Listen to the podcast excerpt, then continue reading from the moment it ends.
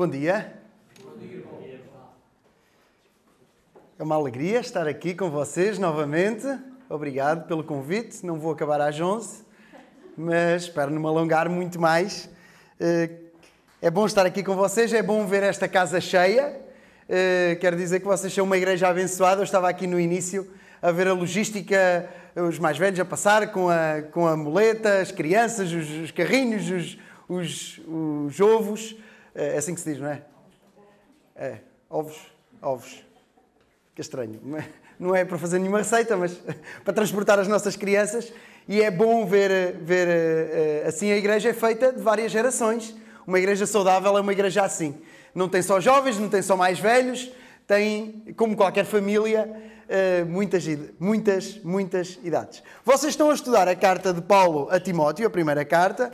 Hoje chegam ao capítulo 3 onde vamos falar sobre o governo da igreja, sobre presbitério, sobre diaconato e, eh, bem, a título aqui de introdução, eu começo a ter um bocado de receio dos convites do Pedro, porque da última vez que estive aqui com vocês ao domingo, falei sobre ofertas, sobre finanças.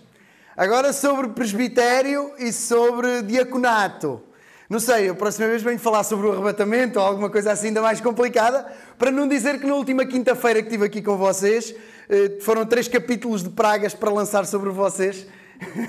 então, começa a ter algum receio dos convites do Pedro.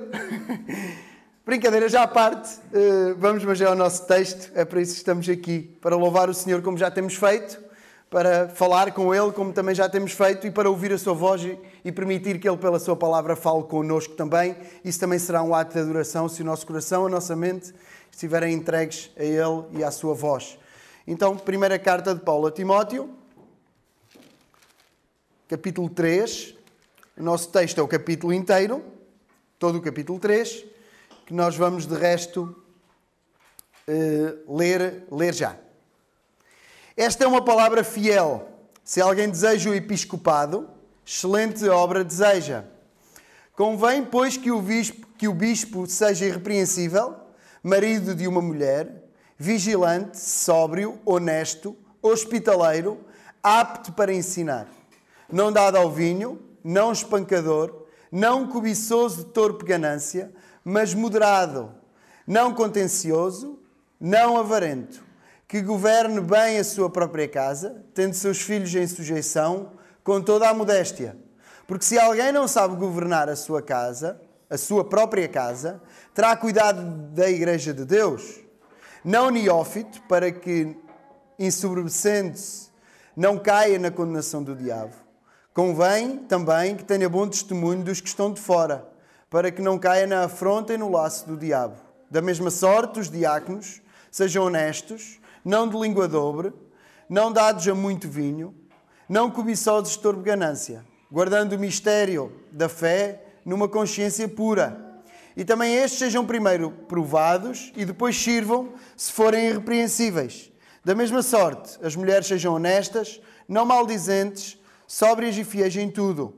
Os diáconos sejam maridos de uma mulher e governem bem os seus filhos e as suas próprias casas, porque os que servirem bem como diáconos adquirirão para, para si adquirirão para si uma boa posição e muita confiança na fé que há em Cristo Jesus.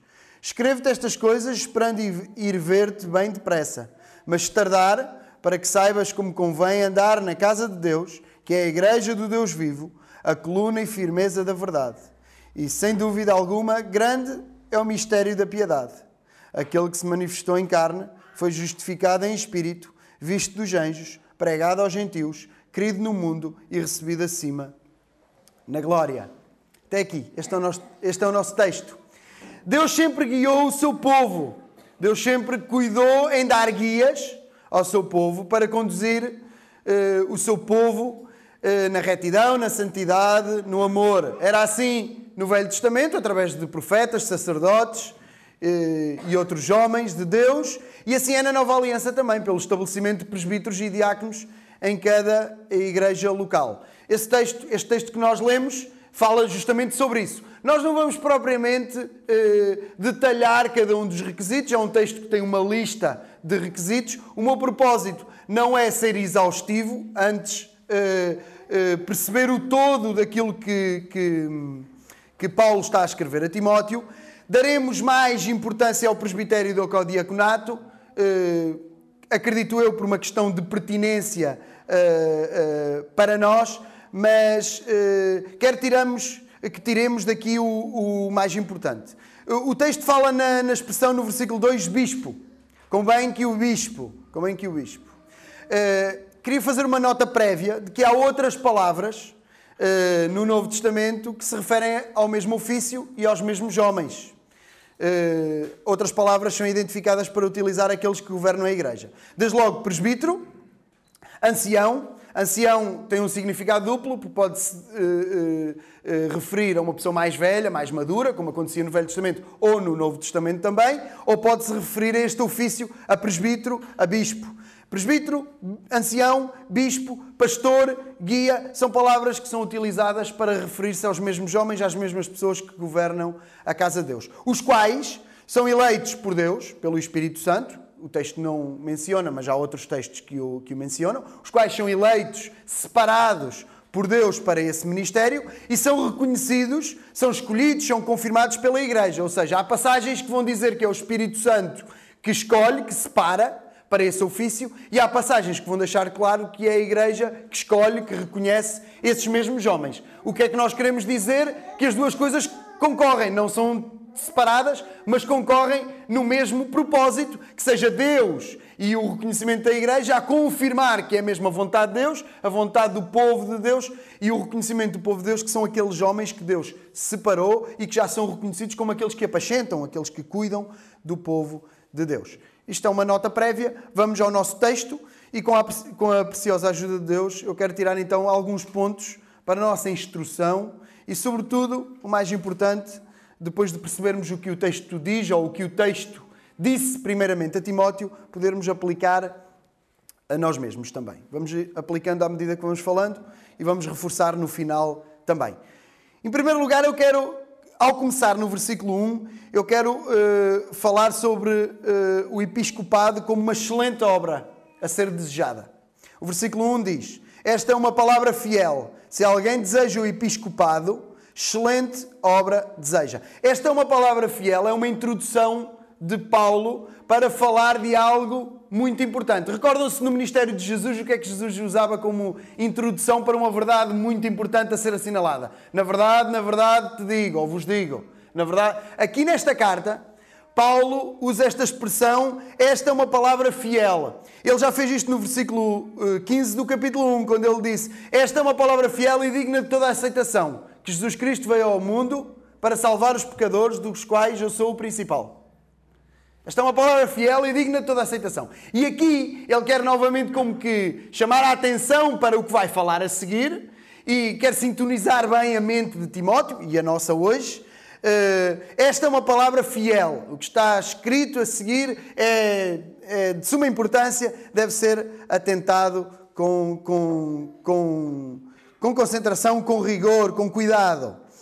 Se alguém deseja o episcopado, excelente obra deseja. Se alguém deseja o ministério, o governo da igreja, o, o, o serviço da igreja, o episcopado, é a palavra que aqui é usada, excelente obra deseja. E eu quero, neste primeiro ponto, referir que estamos a falar de um ministério. Estamos a falar de uma responsabilidade. Não um cargo, não um lugar, não um direito, não um poder. Nada disso. Se alguém deseja o episcopado, não está a pensar bem, se está a pensar numa lógica de cargo, de lugar, de direito, de privilégio ou de poder. O que o texto diz é que se alguém deseja o episcopado, excelente obra, excelente trabalho deseja. É uma obra, é um trabalho, é uma missão, é uma vocação, é uma responsabilidade, é um ofício, é um trabalho. Requer ocupação, requer labor, requer esforço, requer abnegação. Não é um direito, antes é ser o primeiro a servir, como Jesus de resto deu exemplo, não é? Não, não veio para ser servido, veio para servir. E nós, discípulos, devemos seguir o seu exemplo e todos aqueles que querem eh, e que desejam abraçar o episcopado, fazem bem, excelente obra desejam, mas eh, devem ter ciente na sua mente que não é um privilégio, bem, é um privilégio no sentido que estamos a servir ao Senhor, o português é muito traiçoeiro, eh, mas não é um privilégio para si como um direito, como uma posição, antes é um trabalho árduo, uma missão, uma vocação. Segundo, segundo aspecto, de onde se ocupa mais o texto. Convém que. E o texto lança-nos no versículo 2, a partir do versículo 2, uma série de requisitos, podemos nós falar assim. Convém que o bispo seja irrepreensível. Eu quero fazer já aqui uma nota sobre o irrepreensível, porque os textos paralelos a este, como por exemplo Tito, também repetem esta expressão, seja irrepreensível. Tito até vai mais longe, que repete duas vezes a mesma palavra em dois versículos diferentes, enfatizando com, convém que o bispo seja irrepreensível. E a nota que eu quero fazer, a nota prévia que eu quero fazer é esta. Sim, quer dizer que o bispo, que o presbítero, que o pastor, que o ancião, que o guia, que aquele que está no episcopado junto com outros homens, ele é irrepreensível no sentido em que não tem nenhum motivo de ser repreendido, nenhum pecado público manifesto em que não há arrependimento, em que não há mudança e que permanece, que a pessoa é constantemente repreensível naquele ponto. É uma pessoa que tem a vida organizada, como de resto o texto vai dizer, que vive em piedade diante de Deus e dos homens e nesse sentido é irrepreensível. Posto isto, quero reforçar que irrepreensível aqui não quer dizer que a pessoa é perfeita. Sejamos claros. O texto não presume de maneira nenhuma que o bispo, que o presbítero, seja e perfeito, que não peque. É um homem, não é Jesus. É um homem, não é Jesus. Claro que deve ser irrepreensível neste sentido de, de vida de piedade, de santificação e de testemunho para dentro e para fora, mas não estamos a falar de perfeição ou de alguém que não peca. Esse só Jesus, é o homem perfeito que nunca pecou nem na sua boca se achou engano.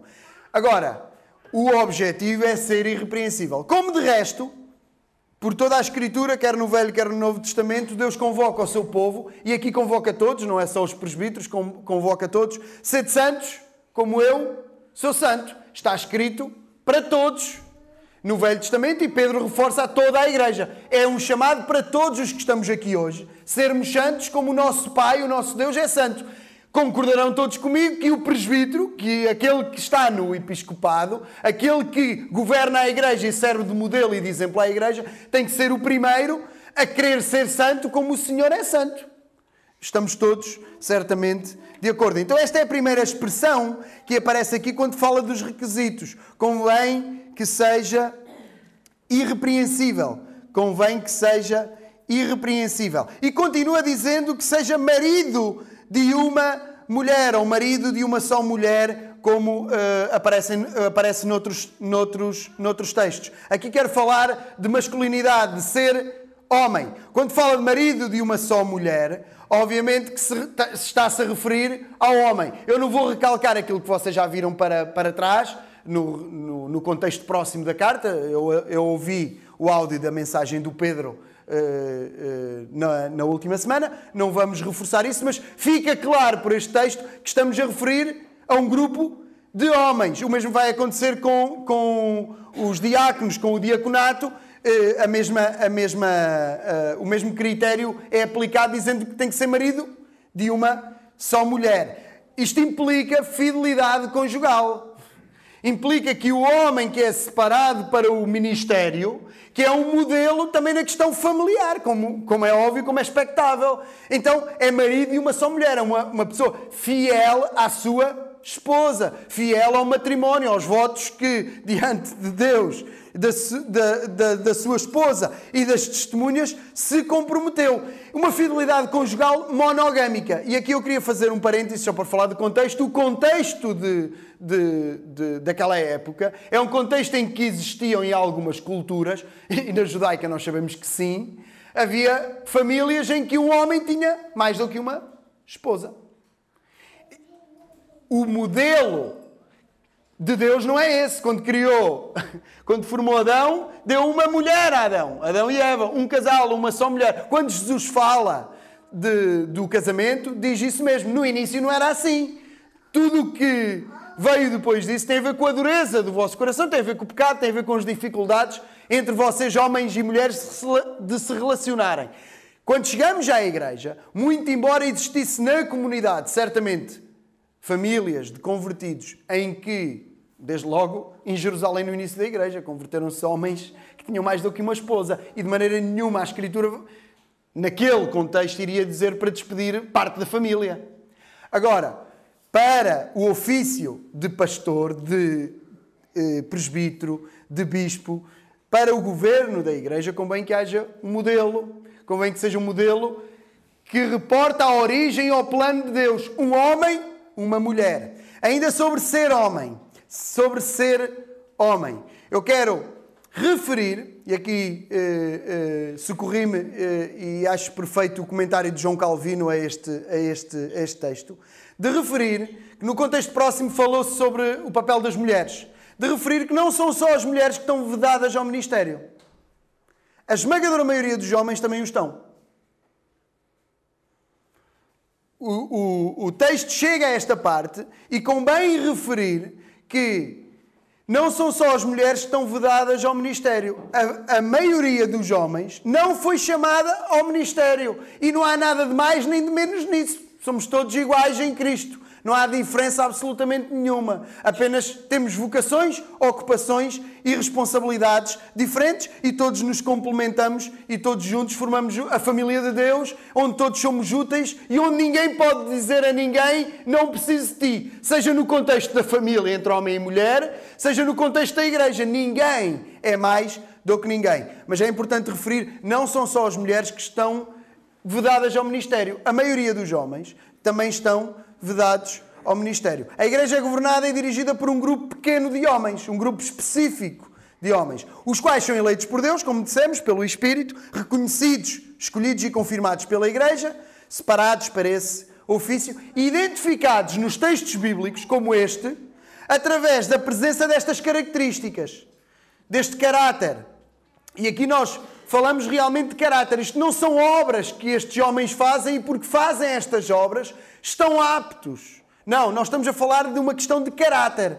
São pessoas que são revestidas desta, de, destas características, desta forma de ser, e estão capacitados para uh, uh, cumprir a vocação com que foram chamados. Têm características específicas que são essenciais a este ofício, a este trabalho de governo da igreja. Nós podemos continuar no texto e no versículo 2 vai dizer: vigilante, sóbrio, honesto, hospitaleiro, apto a ensinar. Alguém vigilante porquê? Porque é que deve ser alguém vigilante? Óbvio, no sentido primário, qualquer crente deve ser vigilante, deve vigiar por si.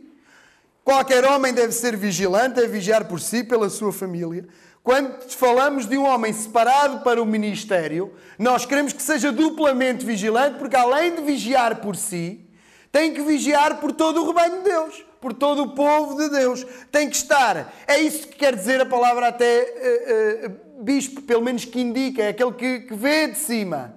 É, num, num contexto uh, de, antigo das cidades muralhadas, até dos cenários de guerra, nós podemos imaginar aquele que está na vigia, numa torre, que está a ver mais além, que vê o perigo, uh, além. Sóbrio, uma pessoa sóbria consegue ver com nitidez, consegue ver da perspectiva certa, consegue ver do ângulo de Deus, consegue ver sem destruição, que está sóbria, que podemos, uh, o texto vai falar sobre isso, uh, não dada muito vinho, é exatamente o, se for dada muito vinho, é exatamente o contrário de ser sóbrio. Aqui sóbrio não é no sentido da bebida, isso é mencionado depois, mas nós conseguimos entender esta ilustração. Uma pessoa que está sóbria consegue ver nitidamente. Uma pessoa que está embriagada não consegue discernir, nem ver, nem sentir, nem ter a percepção correta, porque não está capacitada e munida de todas as capacidades naturais. Honesto. Obviamente, para lidar com muitas pessoas, todo crente deve ser honesto,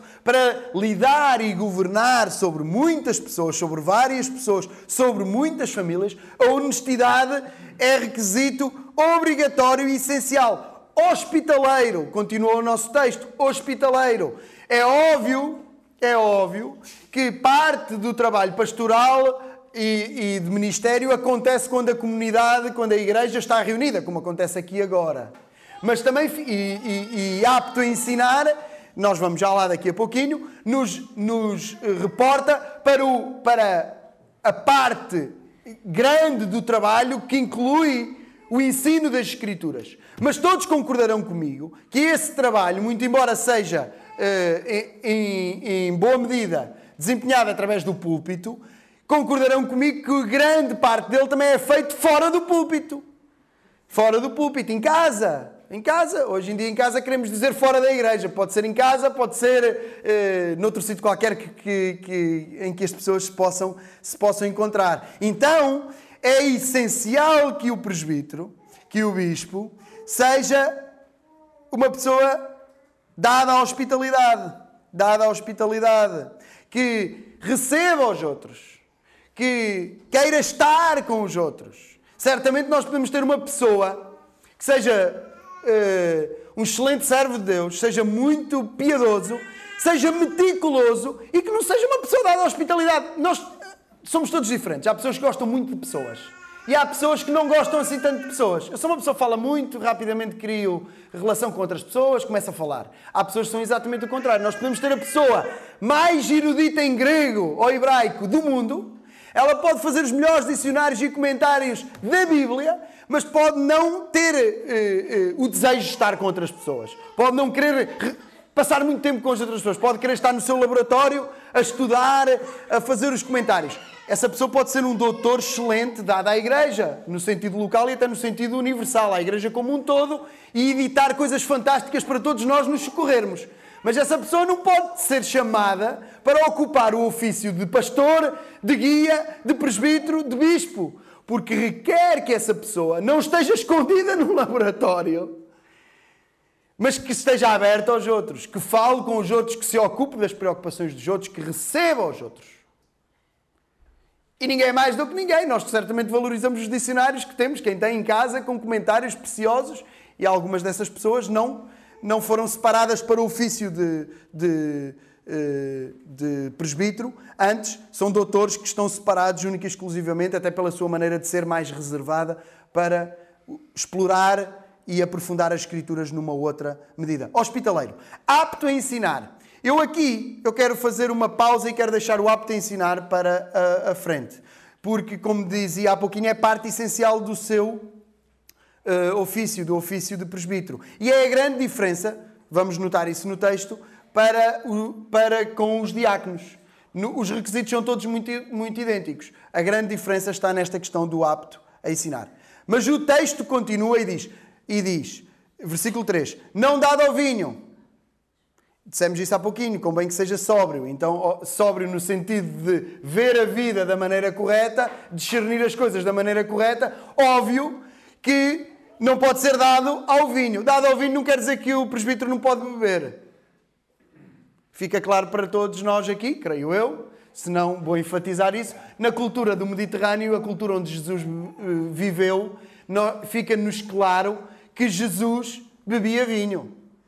Ao ponto de pegar nos símbolos mais simples da vida, claro, cheios de significado, como o pão e como o vinho que era bebido em qualquer refeição, e, e, e, e usá-los como eh, exemplo, como figuras, como símbolos do seu sacrifício. O primeiro milagre de Jesus foi transformar água em vinho, que, que ele bebia regularmente. Não dado ao vinho não quer dizer que não bebe vinho. Quer dizer é que bebe vinho com moderação, sabe beber vinho. Porque todos nós sabemos o que é que o vinho faz. Não vos embriagueis com vinho, mas enchei-vos do Espírito. O vinho é um alimento, eh, a Bíblia diz que Deus criou para alegrar o coração do homem, tem o seu papel, mas tem, temos de ter cuidado porque ele também tem em si a capacidade de nos embriagar por causa do álcool. Então, todos os crentes são chamados a encher-se do Espírito e a não se embriagarem. Particularmente o presbítero deve ter atenção, e o diácono, o texto repete a seguir, não deve ser dado ao vinho, dado a muito vinho. Não espancador, é óbvio, deve ser uma pessoa não violenta, não violenta. Não cobiçoso, torpe ganância. Que não seja orgulhoso e que não seja ganancioso. Pelo contrário, diz-nos o texto que seja moderado.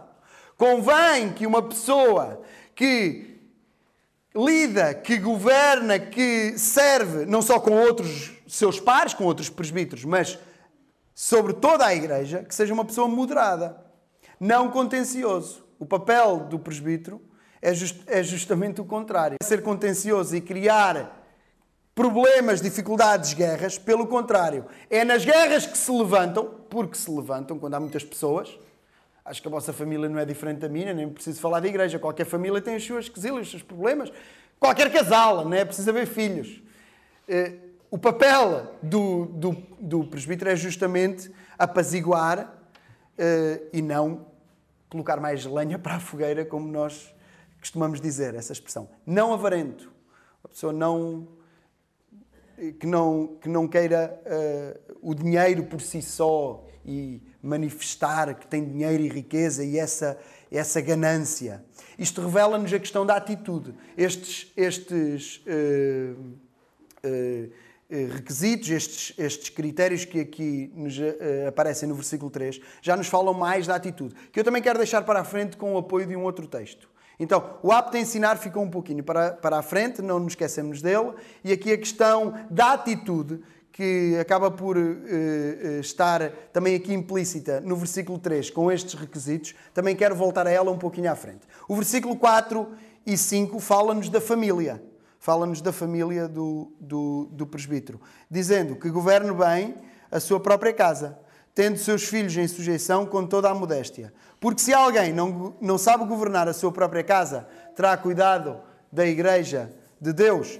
Aqui a família, aqui a sua própria casa, que governe bem a sua própria casa. Naturalmente há aqui um primeiro aspecto, e é o mais relevante aqui no texto, que tem a ver com o ato de cuidar da sua própria casa e de governar a sua própria casa e até o exemplo dentro da sua própria casa. E o versículo 5 acaba por nos trazer aqui quase que uma, um, um pensamento geral que é, que, é, que, é, que é bem razoável. Quem não conseguir cuidar de uma casa com 4, com 5, com 6, com 7 pessoas, cuidará de uma casa, para já, mais importante porque é de outro, é de Deus, diz o texto. E com muitas mais pessoas, muito mais complexa. Se eu não conseguir administrar bem a minha casa com cinco pessoas, eu vou conseguir administrar a, a casa de Deus, que continua a ter as mesmas cinco pessoas, que eu já não consigo administrar, mais o somatório de todas as outras. É óbvio que não. Quem não administra bem a sua casa não, não, não, não, não pode exercer o episcopado porque como cuidará da casa de Deus? Que além de ser de outro, mais eh, valioso, de ser uma casa mais valiosa, é bem mais numerosa e bem mais complexa, com desafios muito maiores. Então, a família, o contexto da família é um requisito essencial. Eu diria que é um, é um requisito que nos traz, é, é um ponto que nos traz prova. Governa bem a sua casa. O texto vai ao detalhe, depois em relação aos diáconos. Eh, também falando-nos da forma de viver com modéstia, com os filhos em sujeição. Ou seja, se eu consigo, se eu consigo fazer esse trabalho com um grupo mais restrito de pessoas que vivem comigo no dia a dia, os meus filhos, por exemplo, eu estou no bom caminho para conseguir o mesmo propósito numa comunidade maior. Se eu não consigo num grupo mais restrito e mais pequeno que está debaixo do meu cuidado, do meu teto, eh, do meu sustento, como vou conseguir exercer isso com pessoas que eu estou muito menos vezes, que vejo ao domingo, que não vivem debaixo da minha casa, que não são sustentadas por mim? Fisicamente falando. É, é por aí que vai. Há um segundo aspecto que eu quero apelar aqui e, e, e, e que acho que é importante. Há uma responsabilidade também da família dos presbíteros, dos pastores, dos anciãos. Ou seja, o facto de sermos família, sermos parte da casa, de alguém que foi chamado para este ofício, para este trabalho, também nos traz uma responsabilidade. Eu sei que o texto está a ir em direção aos presbíteros e depois aos diáconos, mas não deixa de implicitamente trazer-nos à luz que se nós somos piedosos, somos crentes, somos sinceros diante de Deus, queremos servir a igreja, parte do nosso trabalho também deve ter em mente a responsabilidade de que em família todos nós influenciamos o ministério daquela pessoa que foi separada para este ofício de servir a casa de Deus. No caso do, dos diáconos, o versículo 11 vai ao detalhe de falar das mulheres deles, que podíamos dizer que se aplica no mesmo caso às esposas dos presbíteros, dos anciãos. Da mesma sorte, as mulheres sejam honestas, não maldizentes, sóbrias e fiéis em tudo. Escusamos de perder muito tempo ou de investir muito tempo a dizer qual o poder da minha esposa influenciar-me em tudo aquilo que eu vou exercer depois na igreja. Óbvio que a minha esposa tem um poder gigantesco de me ajudar a desempenhar o meu ofício em Pardilhó. Óbvio que a minha esposa, se não eh, me ajudar, tem o poder inverso de influenciar com opiniões, com questões, com problemas, com uma série de coisas. Então, a família, é óbvio que temos, dissemos, quem foi separado foi um homem, mas num outro sentido, toda a família, num segundo sentido, é separada. A esposa não é uma esposa qualquer. Faço sempre por parênteses. Ninguém é mais do que ninguém, o presbítero não está acima de ninguém, nem nenhuma família é mais do que nenhuma. Isto é importante dizer em igrejas pequeninas como as nossas, eh, como eh, de Parelhó igual à, vossa aqui na Gafanha. Somos igrejas pequeninas em que tem três ou quatro ou cinco famílias eh, muito dominantes e eu quero fazer esta ressalva como fiz em Parelhó há pouco tempo preguei sobre este assunto. Não há famílias melhores do que nenhumas, com mais direitos do que nenhumas. Estar no presbitério não é nenhum direito. Fique claro. É um trabalho, é responsabilidade, é trabalhar mais, é sofrer mais, é abnegar-se mais. Mas óbvio que há uma responsabilidade da família se dar ao ministério. Não só daquele homem, sim, claro, mais aquele homem, mas toda, toda a família. Vamos avançar, senão o meu tempo esgota-se. Versículo 6 fala-nos de maturidade. Diz que aquele que integra o, o episcopado não deve ser neófito. Não sei se em todas as Bíblias aparece esta, esta expressão, uh, acredito que na esmagadora maioria sim. Neófito quer dizer novo na fé, um recém-convertido. E, e, e, e, o texto continua para quê? Uh, Dizendo-nos qual é que é o motivo de, de, de, estar mencionado aqui a questão da maturidade. Não neófito, não recente na fé, não recém-convertido. Para quê? Para que, ensoberbecendo-se, não caia na condenação do diabo. Para quê? Para que não seja vencido pelo orgulho. É novo na fé, é recém-convertido, a igreja separou-o rapidamente para o ofício de, de, de, de bispo, de presbítero, e o orgulho tomou conta dele, e cheios de boas intenções, quer aquela pessoa, quer a igreja, acabaram por cair na armadilha do diabo, na condenação do diabo. Então aqui é um alerta para qualquer candidato, para qualquer pessoa e também para a igreja que deve dar tempo ao tempo. Fica claro aqui pelo texto. Não neófito, não recente na fé. A maturidade é algo importante e o diabo, nosso adversário, é bem mais inteligente do que qualquer um de nós, é muito mais antigo e mais eh, inteligente, anda aqui há muito tempo, sabe onde é que vai atacar. Olha ali um recém-convertido já a ocupar lugares que não deveria. Vou-lhe pôr um laço à frente. Da mesma maneira, a questão do testemunho. O versículo 7 avança para dizer: convém também que tenha bom testemunho para os que estão de fora, para que não caia na afronta e no laço do diabo. Novamente, a mesma coisa. Às vezes achamos, e a nossa cultura, num país em que somos minoria e minoria da minoria, temos quase, muitas vezes, a ideia de que a igreja é um bunker, é quase um gueto. Não temos amigos descrentes, não temos grande envolvimento com as pessoas lá fora. Isso é um erro tremendo. Deus nos chamou a sairmos do mundo. Não devemos ser dominados pelo mundo, não devemos amar o mundo. O Senhor Jesus orou não para que nós fôssemos tirados do mundo, mas fôssemos guardados do mal. Então o nosso envolvimento com as pessoas de fora é importante demais. A igreja não é um gueto, não é um, é um grupo secreto, nem é elite. Dito isto, Quer dizer, quando se fala de presbitério, quando se fala de episcopado, quando se fala de um homem separado para o ministério, o testemunho para com os que estão de fora, o testemunho público, é importante mais. E é uma outra forma da igreja cair junto com aquele homem se ele não tiver um bom testemunho. Cai novamente em quê? Cai na, na cilada do diabo. O diabo aparece aqui nestes dois aspectos: da maturidade, que é necessária, e do testemunho para com os de fora. Para com os de fora. Vamos avançar e é aqui que eu quero voltar ao apto a ensinar.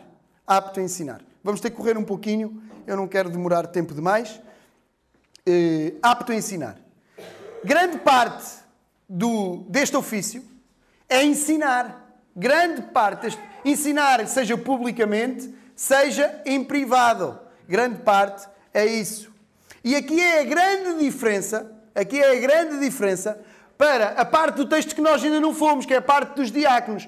Os diáconos surgem na igreja, nós vemos isso logo em Jerusalém, em Atos 6. Porquê? Por necessidade. Surgem por necessidade. A igreja vai crescendo, existia a questão das viúvas e de conflito entre viúvas gregas e viúvas judias, e há a necessidade de pessoas serem destacadas, separadas, para servir às mesas, para cuidar, podemos dizer desta forma, da parte logística. Quero rapidamente uh, uh, uh, aplicar e dizer que numa igreja que vai crescendo, é natural que pessoas, no sentido logístico, no sentido de serviço, também se destaquem, sejam necessárias e que haja a necessidade da igreja também as reconhecer com base nestes critérios que estão aqui. Podemos dizer, uma igreja logo no seu início Talvez não tenha logo necessidade logística de separar precipitadamente diáconos. Até porque diz aqui, primeiro devem ser experimentados, tem aqui uma série de requisitos. Mas podemos nós dizer, aqui posso aplicar conjuntamente à Gafanha e a Pardilhó, igrejas com algumas décadas, se calhar já são maduras o suficientes para necessitar dessa estrutura, para precisar dessa estrutura. É, digo isto para ponderação. Em Pardilhó, por exemplo, não há um corpo de diáconos. Digo isto para nossa ponderação. Ao fim de tantas décadas, de algumas décadas, eh, seria suposto que a maturidade e o número de pessoas e a quantidade de serviço, ministério de pessoas para cuidar e para servir fosse tal que os presbíteros estavam tão dedicados à palavra, à oração, à parte mais espiritual, no sentido direto, que outras pessoas recebessem legitimidade, autoridade e fossem separadas para cuidar dessa, dessa, dessas outras áreas que não são menos importantes. E aqui eu quero falar da diferença, mas quero falar da diferença também no sentido positivo. Se forem ao vosso texto, ao nosso texto, se formos ao texto, nós vamos ver que a única diferença é o apto a ensinar, que para os diáconos não aparece mencionado. Aparece todas as mesmas coisas. Palavras diferentes, aparece a questão da família, aparece a, a, a, a questão de, de, de, serem também irrepreensíveis, depois de serem testados, se forem irrepreensíveis, podem servir, aparece que devem ser fiéis em tudo, não podem ser maldizentes, também devem governar bem a sua casa. Fala de tudo mesmo. A exceção, face ao grupo de cima, é que não obriga a que sejam aptos a ensinar. O que é que eu quero dizer com isto? Duas coisas. Uma que assinala o ponto por onde eu vou seguir a seguir, que é realmente grande parte do ofício do presbitério, do episcopado, é realmente o ofício das sagradas letras, das escrituras, do ensino das escrituras. Por outro lado, e para não deixar os diáconos de parte, porque o nosso texto ocupa-se também disso, ser diácono não é uma coisa a ser de ânimo leve. Os requisitos são os mesmos. A dureza, a rigidez, a seriedade é tal que os requisitos são exatamente os mesmos ao de ser pastor ou de ser presbítero. A única exceção é como o seu ofício é mais logístico, não estão obrigados a estar aptos a ensinar na mesma medida em que um pastor, um presbítero, um ancião está, porque obrigatoriamente se vai ocupar da escritura em público e no privado. Então, há uma seriedade grande quando a igreja olha para o diaconato. Quando a igreja olha para um homem que é separado para servir. Ah, é logisticamente, portanto, qualquer pessoa dá. A seriedade é a mesma e os requisitos são praticamente os mesmos quando olhamos para um presbítero. Então a diferença é a questão do apto a ensinar. Isso traz-nos para aquilo que eu não queria uh, deixar de, de afirmar com, com, com ênfase. Apto a ensinar. Grande parte do ofício é isso é ensinar. Eu vou-me socorrer de outros textos, vou citar, eh, não vou pedir para abrir por uma questão de tempo, mas queria que ouvissem com atenção. Pedro, num texto paralelo a este, apacentai o rebanho de Deus, que está entre vós, tendo cuidado dele. Isto é o ofício de presbítero, de pastor. Apacentai o rebanho de Deus, que está entre vós, tendo cuidado dele. Outro texto agora, Paulo, quando reúne os anciãos de Éfeso, no capítulo 20. Olhai por vós, olhai, pois, por vós e por todo o rebanho, sobre que o Espírito Santo vos constituiu bispos para apacentardes a Igreja de Deus, que ele resgatou com o seu próprio sangue. Olhai, pois, por vós e por todo o rebanho, olhai por todo o rebanho, sobre o qual o Espírito Santo vos constituiu bispos para apacentardes a Igreja de Deus. Cuidado, apacentar apacentar o rebanho, disse Pedro, e agora Paulo aos, aos presbíteros desta igreja, a quem, Timóteo, a, quem, a quem Paulo escreve por intermédio de Timóteo, era lá que Timóteo estava, apacentardes a igreja de Deus, que ele resgatou com o seu próprio sangue. Hebreus, obedecei aos vossos pastores, sujeitai-vos a eles, porque velam pelas vossas almas, como aqueles que hão de dar conta delas, para que o façam com alegria e não gemendo, porque isso não vos seria útil velar pelas almas do povo de Deus, por cada crente, por cada membro da igreja. Último texto, Tito, um texto paralelo a este, muito parecido até.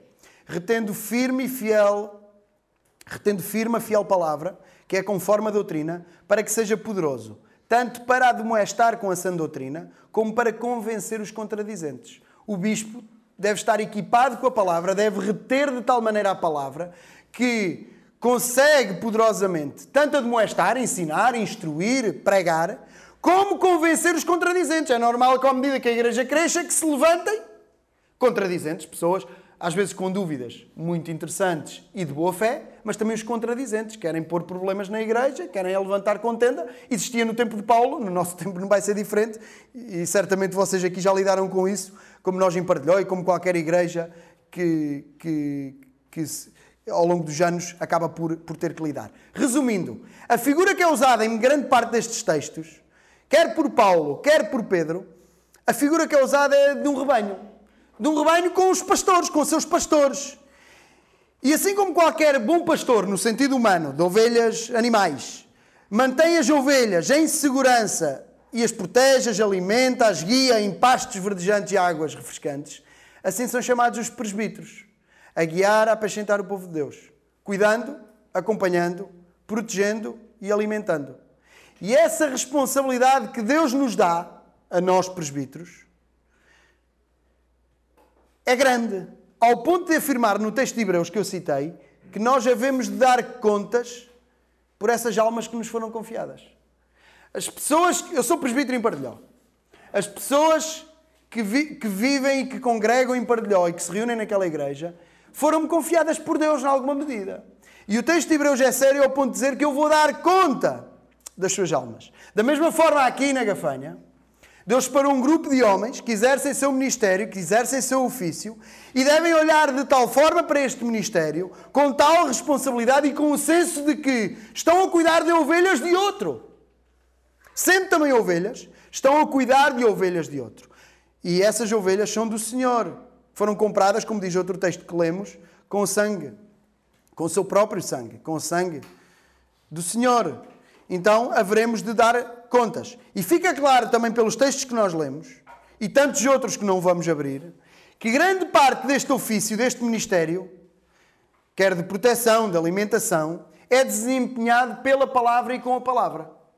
É desempenhado com a palavra e pela palavra. Seja em público, como eu estou a fazer agora, seja em privado, seja em particular. Foi justamente isso. Leiam em vossas casas Atos 20, porque tem a ver com Paulo e tem a ver com esta igreja em Éfeso. Em Atos 20, ele reúne os, os, os anciãos de Éfeso e o que é que ele diz? Eu anunciei todo o Conselho de Deus, em público e de casa em casa em particular. Então, grande parte do ofício de bispo é ocupar-se da palavra. Não da palavra no sentido só solitário, mas transmitindo a outros, publicamente e em privado. E é aqui que eu quero avançar e quero voltar à questão da atitude. Dizemos já há pouco no versículo 3: Não cobiçoso, torpe ganância, mas moderado, não contencioso, não avarento. Podemos nós perguntar: com que atitude deve o presbítero, deve o bispo, governar a Igreja de Deus. Aqui quero-me socorrer de Pedro, não, vou, não, não, não preciso que abram-se por uma questão de tempo. Já, já citámos o versículo 2, apacentei o rebanho de Deus está entre vós, tendo cuidado dele. Eu quero ler mais três versículos. Começa Pedro assim na sua primeira carta, no capítulo 5. Aos presbíteros que estão entre vós, admoesto eu, que também sou presbítero com eles, e testemunha das aflições de Cristo, e participante da glória que se há de revelar. Apacentai o rebanho de Deus que está entre vós, tendo cuidado dele, não por força, mas voluntariamente, nem por torpe ganância, mas de ânimo pronto, nem como tendo domínio sobre a herança de Deus, mas servindo de exemplo ao rebanho. E quando aparecer o sumo pastor, alcançareis a incorruptível coroa de glória. Pedro fala da atitude que os pastores, que os presbíteros devem ter em relação ao povo de Deus, tendo cuidado dele, não por força, mas voluntariamente. Não com ganância, mas de ânimo pronto. Não como tendo domínio, como se fosse dono, como tivesse direito, como tivesse eh, autoridade eh, por si só e não dada por Deus. Não com domínio sobre a herança de Deus, mas servindo de exemplo, mas servindo de exemplo ao rebanho. E aqui vamos terminar e vamos voltar uh, ao nosso texto em Timóteo. Porquê tudo isto?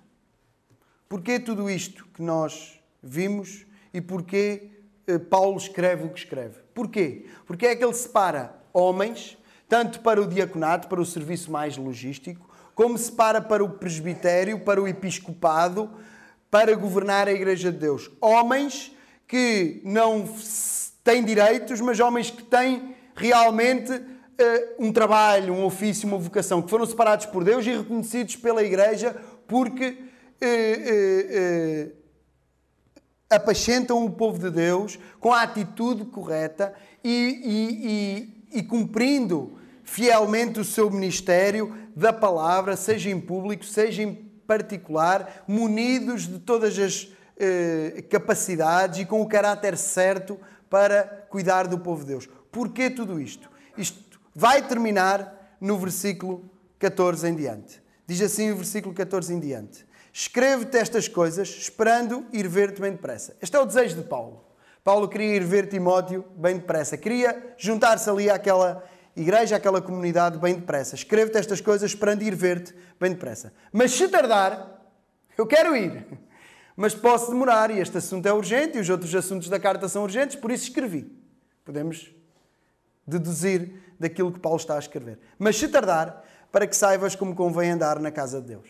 Tudo o que está escrito para trás, e particularmente isto que acabámos de ver esta manhã, se eu tardar, eu quero que vocês saibam, que tu saibas e que transmitas aos outros, como convém andar na casa de Deus. É a casa de Deus, é a igreja de Deus, é a família de Deus. Não é de nenhum homem, nem de Paulo, nem de Timóteo, é de Deus, que é a igreja do Deus vivo. É a igreja de Deus vivo coluna e firmeza da verdade. Creio que é este o título que vocês deram à vossa série aqui, pelo menos é o que aparece eh, na, na imagem eh, que está no Spotify quando eu, quando eu, quando eu abri para ver, a, para ver a mensagem e creio que também no Facebook. Igreja do Deus Vivo, coluna e firmeza da verdade. Se nós olharmos para a igreja como devemos, devemos olhar para a igreja como uma muralha, como uma fortaleza, como uma coluna como um estandarte, como um baluarte da verdade. É atrás dessa muralha que a verdade está protegida. A Igreja deve afirmar a verdade. Não a sua verdade em relação a qualquer tema, não fomos chamados a opinar sobre tudo e sobre nada, mas a verdade de Deus em relação a si mesmo, em relação aos homens, em relação à forma como os homens podem relacionar com o Deus vivo e verdadeiro, por Jesus Cristo, pela salvação que Ele dá, pela sua maravilhosa graça. A igreja é chamada a reter este tesouro, a afirmar esta verdade. E para isso acontecer, para a igreja ser esta coluna, este baluarte da verdade, a igreja tem que separar os homens certos para este ofício. A igreja tem que cuidar de que aqueles que se ocupam destes, deste ofício reúnem estes requisitos e governam com esta atitude. O fim é este. a igreja se manter como uma estrutura que protege a verdade, que guarda a verdade com tesouro. O versículo 16 não vou desenvolver muito, mas eh, eh, resulta no mesmo. Sem dúvida alguma, versículo 16: Grande é este mistério da piedade. Deus se manifestou em carne, foi justificado no Espírito, visto dos anjos, pregado aos gentios, querido no mundo, recebido acima na glória. O objetivo é este. Estes homens não existem para ter domínio sobre a herança de Deus. Existem para governar servir de exemplo ao rebanho, servir o rebanho, trabalhar para Deus servindo os outros. Para quê? Para que a igreja continue a ser esta coluna que afirma a verdade de Deus. Esta coluna que afirma, afirma o quê? O mistério da piedade, que afirma que Jesus, Jesus, veio em carne. Veio em carne. Aquele que já foi recebido na glória. Aquele que está à destra de Deus. Ele veio em carne por amor de nós. É isso que nós temos que guardar como tesouro, é isso que nós temos para transmitir uns aos outros, para que todos se alimentem desse Evangelho, e é isso que nós devemos guardar como verdade inegociável. Cristo Jesus, o Rei dos Reis, que veio, viveu, morreu, ressuscitou e está à destra de Deus, com poder para julgar, com poder para governar sobre a terra com vara de ferro, mas com poder para salvar e que pode salvar todos aqueles que se cheguem a Ele. E que a Igreja, coluna e baluarte da verdade, seja um instrumento retendo essa verdade, seja um instrumento para levar esta graça, levar este Evangelho a tantos, a tantos outros. Algumas perguntas para finalizarmos. Primeiro, falo diretamente aos presbíteros e quero lançar apenas perguntas rápidas. Como é que estás a cuidar de ti e do teu ministério, do ministério a que foste chamado, para o qual foste separado. De que forma é que te estás a entregar à igreja? Muito? Pouco? Assim, assim? Com que atitude? Quando pensas na, neste ofício, pensas num lugar ou num trabalho? Num lugar, num cargo ou numa vocação? Em segundo lugar, quero falar a candidatos a presbítero. Certamente teremos aqui futuros presbíteros. Ou pessoas que podem ter essa intenção. E o texto diz: se alguém deseja esse ministério, excelente obra deseja. Então, diante de tudo o que nós falámos, que foi um, um mero resumo com base neste texto, como é que tu olhas para tudo isto que nós consideramos? Para este ofício. Quero falar também aos membros, quero lançar perguntas para os membros.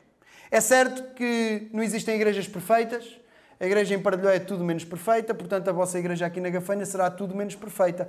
Temos todos muito a aprender. E o presbitério, quer em Pardelhó, quer aqui na Gafanha, também não é perfeito. Também estará em crescimento e estará a aprender. Mas quero falar aos membros. Quero falar aos membros. Depois de, do texto se lançar principalmente eh, à mente e ao coração dos presbíteros, também quero falar eh, aos membros. Como é que olhas para os teus presbíteros? Para aqueles que te guiam. Como é que tu olhas? Tu oras. Tu apoias. Tu ajudas. Tu estás disponível. Tu valorizas o seu esforço, a sua preocupação. Tu sustentas, se for o caso. Como é que tu olhas para os presbíteros? Para aqueles que te servem. Temos muitas perguntas, muitos desafios. O desejo é que continuemos firmes no Senhor e que, como igreja, continuemos a ser realmente esta coluna que afirma a verdade de Deus. O meu desejo para vocês aqui na Gafanha, sinceramente, é que o Senhor vos continue a abençoar e que neste tema que tratamos aqui hoje, que o Senhor vos dê crescimento eh, e avanço para a sua glória e para a expansão também do reino de Deus. Que assim seja. Amém.